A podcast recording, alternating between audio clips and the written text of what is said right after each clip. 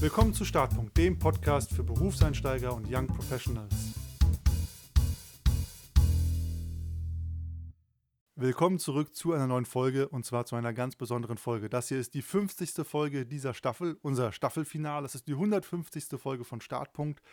Und natürlich ist dieses auch das dritte Jahr, an dem es Startpunkt gibt. Wir hatten den Geburtstag im April, aber besser spät als nie darf man das ja auch feiern. Und nach dieser Folge werden wir erstmal eine kleine Sommerpause gehen. Das hält uns aber nicht davon ab, heute darüber zu reden, was waren für uns die Highlights aus diesen 50 Folgen. Das ist ja in Summe, wenn man mal rechnet, wir veröffentlichen einmal pro Woche eine Folge. Also es ist quasi ein ganzes Jahr, äh, das ihr mit uns verbracht habt. Und da wollen wir euch natürlich auch ein bisschen erzählen, was denn für uns so die spannendsten Folgen und Erkenntnisse aus der Staffel waren. Wir haben ja immer wieder auch das Jahr über oder die 50 Folgen über Feedback von euch bekommen, was euch bewegt hat, euch interessiert hat. Das ist ja auch in viele Folgen eingeflossen. Ähm, und heute werfen wir mal unseren ganz persönlichen Blick auf diese Staffel mit ihren 50 Folgen. Ja, und natürlich darf bei sowas die Nathalie auch nicht fehlen. Hi Nathalie. Hi. Unglaublich, wie schnell die Zeit vergangen ist. Ein ganzes Jahr, es hat sich gar nicht so angefühlt. Ja, irgendwie richtig irre. Aber es war Sommer, Winter, Sommer und dann ist es passiert. Ja.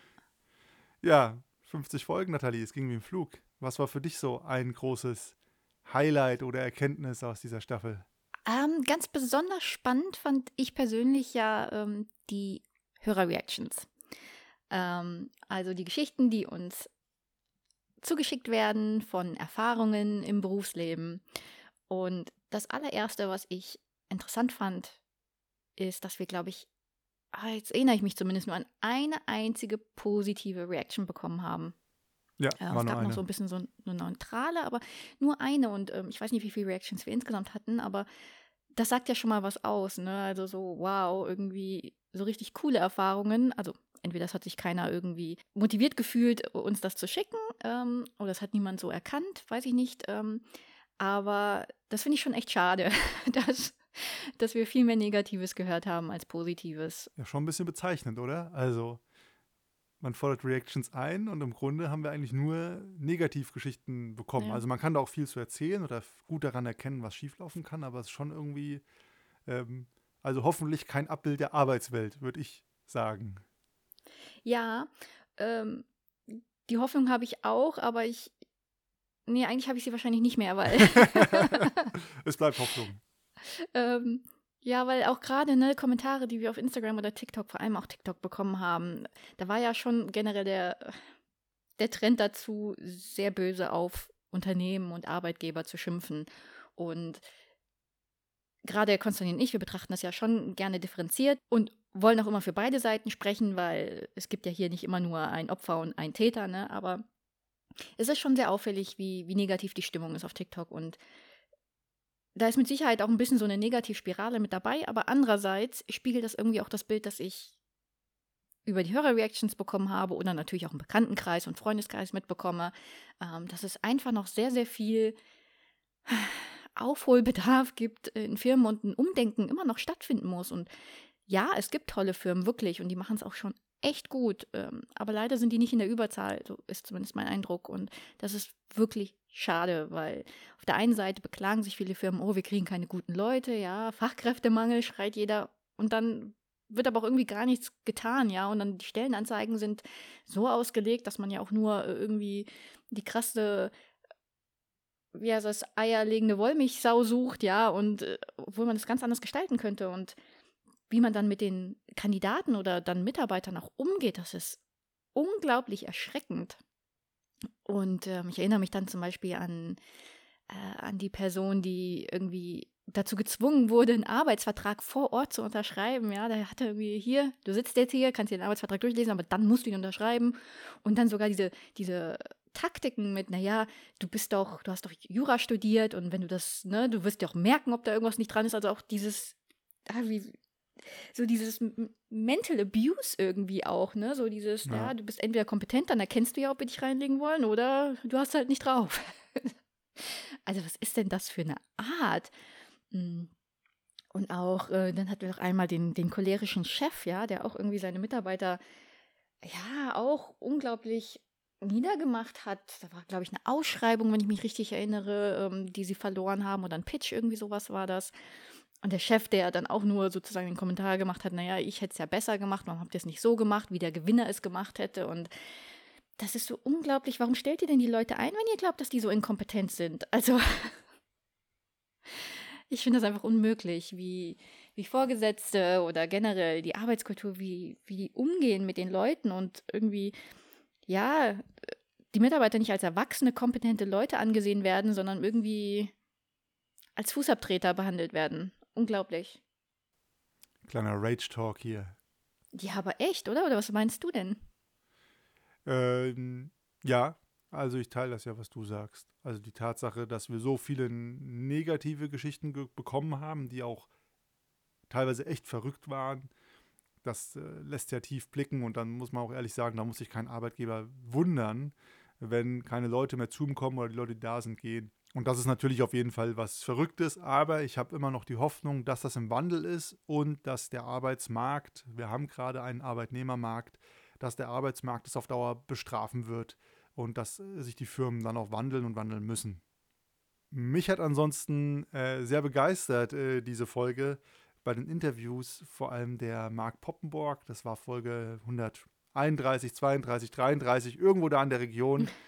ähm, aber den fand ich super spannend, weil er so unheimlich differenziert über Business und Organisationen spricht.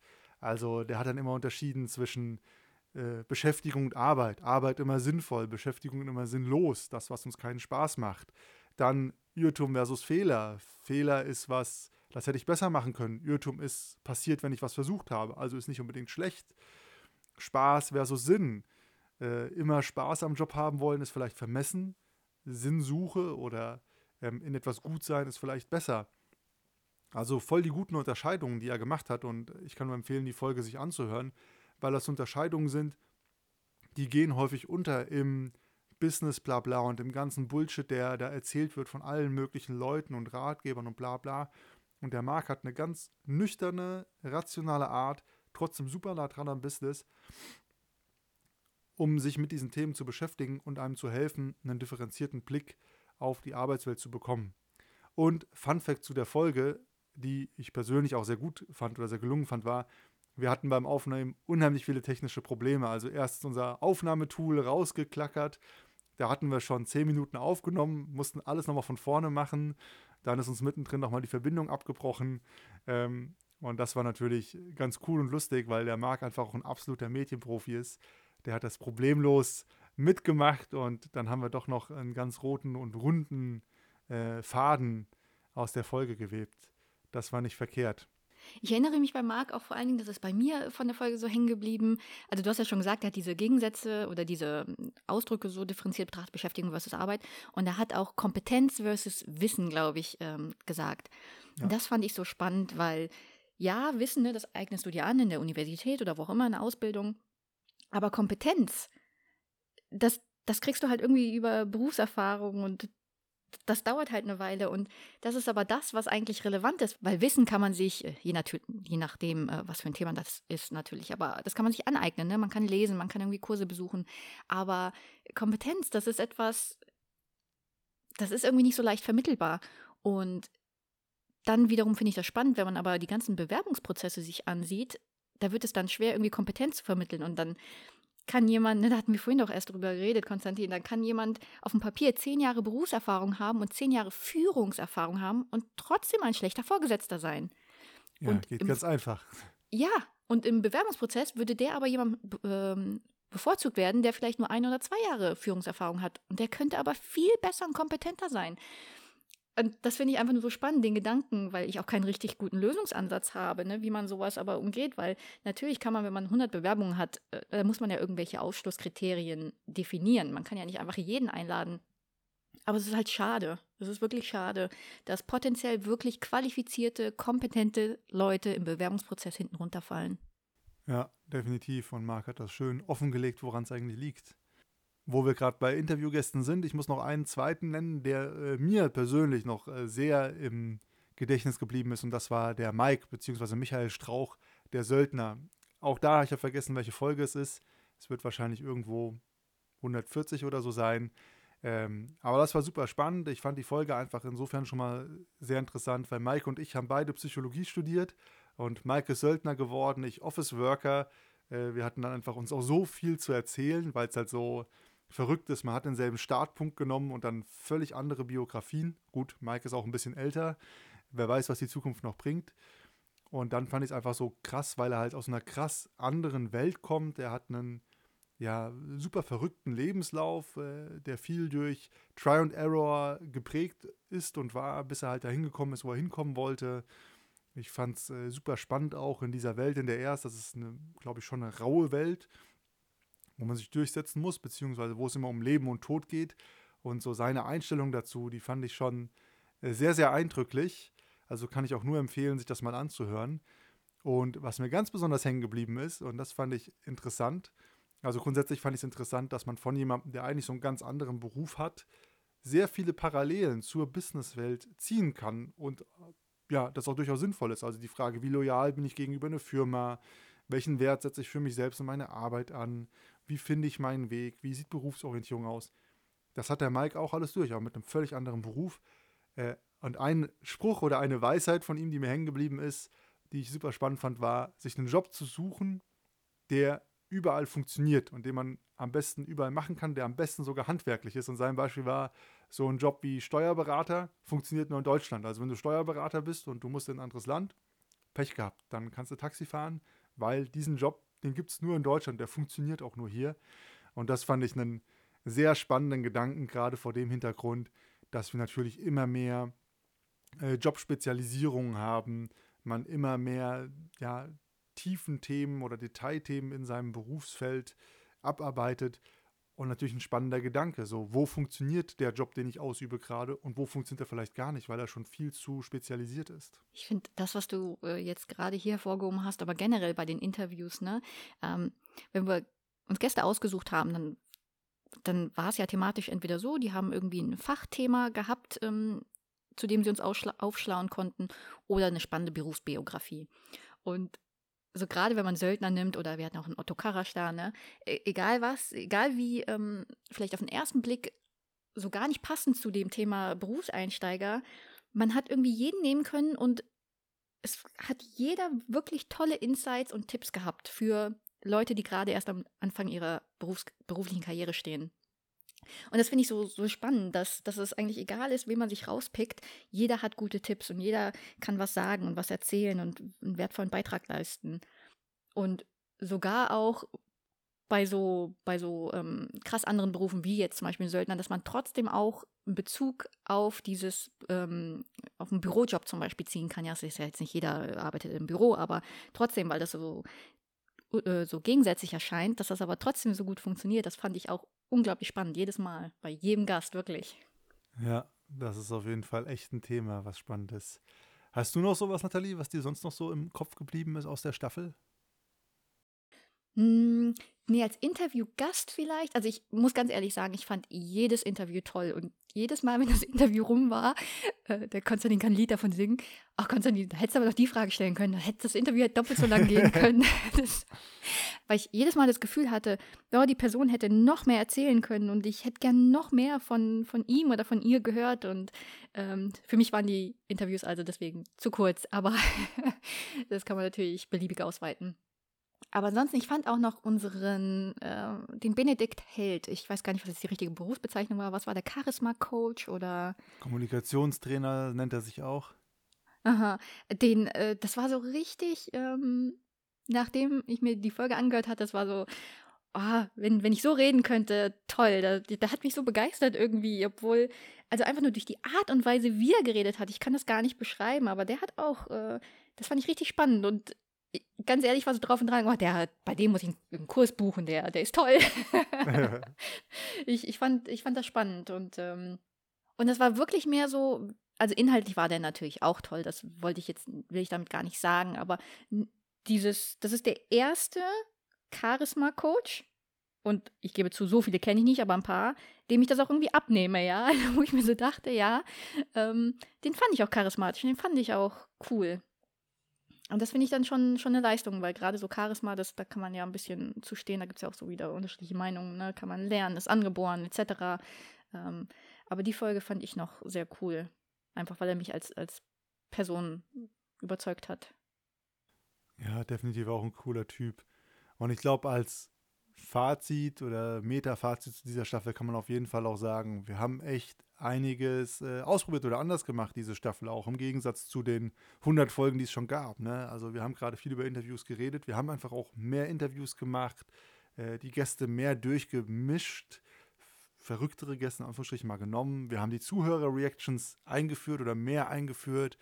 Wir haben äh, QAs gemacht, ne, so Frage und Antwort, als wir ein paar Fragen mal gesammelt haben.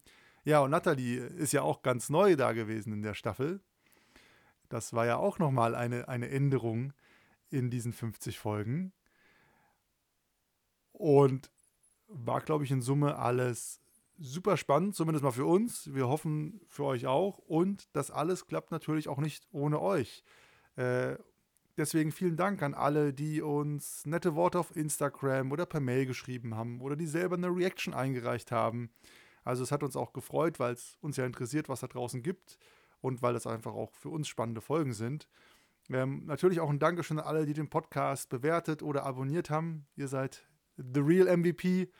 Und das sind vielleicht auch teilweise alles nur kleinere Gesten, vermeintlich oder gar nicht so viel. Aber wenn man irgendwie am anderen in der Leitung sitzt, dann motiviert es natürlich auch unheimlich, wenn man sieht, hey, okay, das, was man mitteilt, was wir erzählen, das ist relevant für euch, das interessiert euch äh, und das hilft euch auch weiter. Deswegen auf jeden Fall riesengroßes Danke an euch alle und natürlich auch ein großes Dankeschön an alle Gäste, die da waren. Die hören das zwar gerade nicht, aber trotzdem Dankeschön. Und wenn man das so alles zusammennimmt, so, was ist dein Fazit von dieser Staffel, Nathalie? Nach 50 Folgen.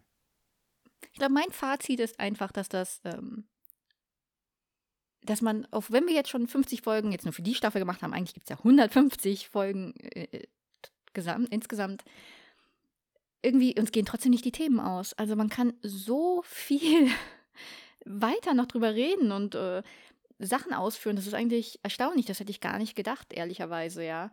Ähm, weil man auch immer wieder natürlich Feedback bekommt oder durch die Interviewgäste ja sowieso. Ne? Man muss irgendwie nur, ähm, wir haben ja jede zweite Folge war ein Interviewgast. Allein dadurch füllt man natürlich schon die Folgen und die haben immer einen wertvollen Beitrag geleistet. Also ich finde es einfach erstaunlich, wie viel man eigentlich über ein vermeintlich beschränktes Thema reden kann und äh, nochmal 150 Folgen ohne Probleme machen kann. Ähm, das finde ich spannend, interessant und ja, gibt uns ja auch genug Munition für die nächste Staffel. Und dem füge ich doch gar nichts weiter hinzu.